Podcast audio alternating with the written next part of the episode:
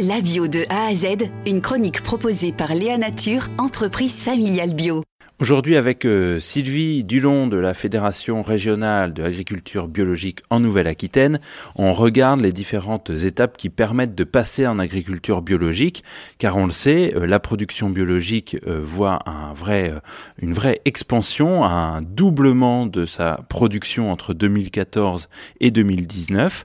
Et alors pour cela, euh, pour passer en agriculture biologique, il y a plusieurs étapes. Alors au-delà de la motivation, une fois qu'on est suffisamment motivé pour passer le cap, comment on fait? On doit suivre des formations? Il y a toute une transition, hein, et donc c'est pour ça qu'on parle de conversion, une transition technique, une transition économique et une transition humaine.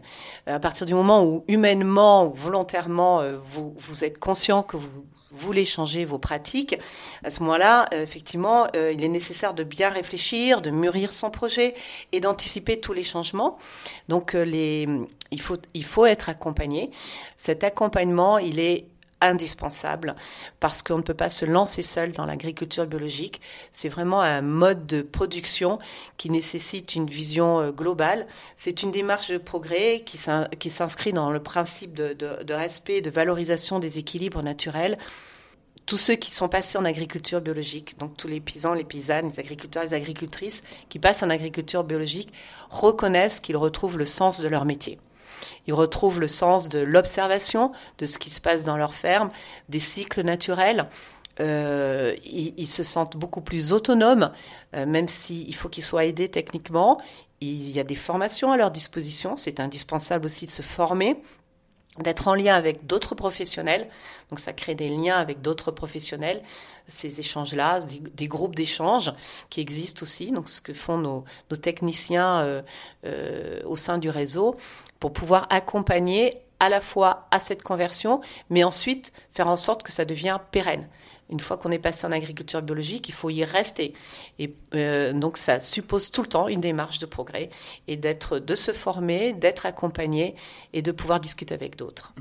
Vous parliez tout à l'heure aussi de l'autonomie euh, pour les agriculteurs, agricultrices qui passent en agriculture euh, biologique. Est-ce que cette autonomie, elle peut se retrouver aussi économiquement, c'est-à-dire devoir développer plus ou pouvoir développer plus des circuits courts qu'avec une agriculture conventionnelle on est peut-être lié à plus d'intermédiaires? Alors, euh, en, autonomie, euh, ça signifie plusieurs choses. C'est-à-dire qu'on est déjà beaucoup plus autonome en intrants. Alors, les intrants, en fait, c'est tout ce dont on a besoin pour produire. Donc, que ça soit euh, les, ce sont des, on n'utilise pas d'engrais chimiques de synthèse, ce sont des engrais organiques.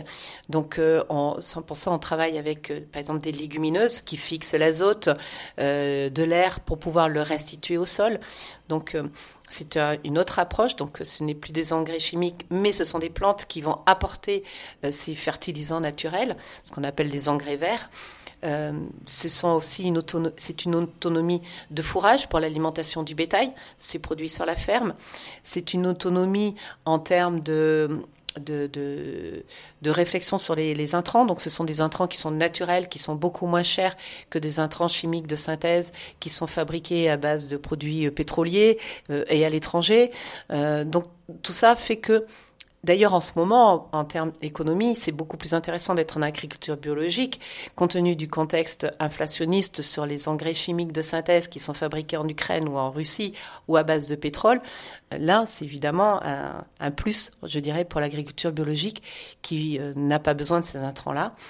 Euh, et en termes de débouchés, euh, il y a une valorisation des produits parce que il, est normal qu'ils soient vendus à leur juste prix et donc ils se vendent un peu plus cher.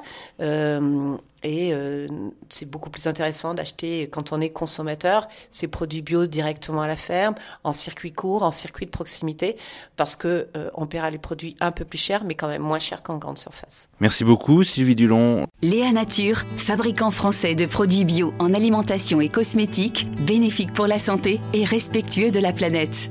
Léanature.com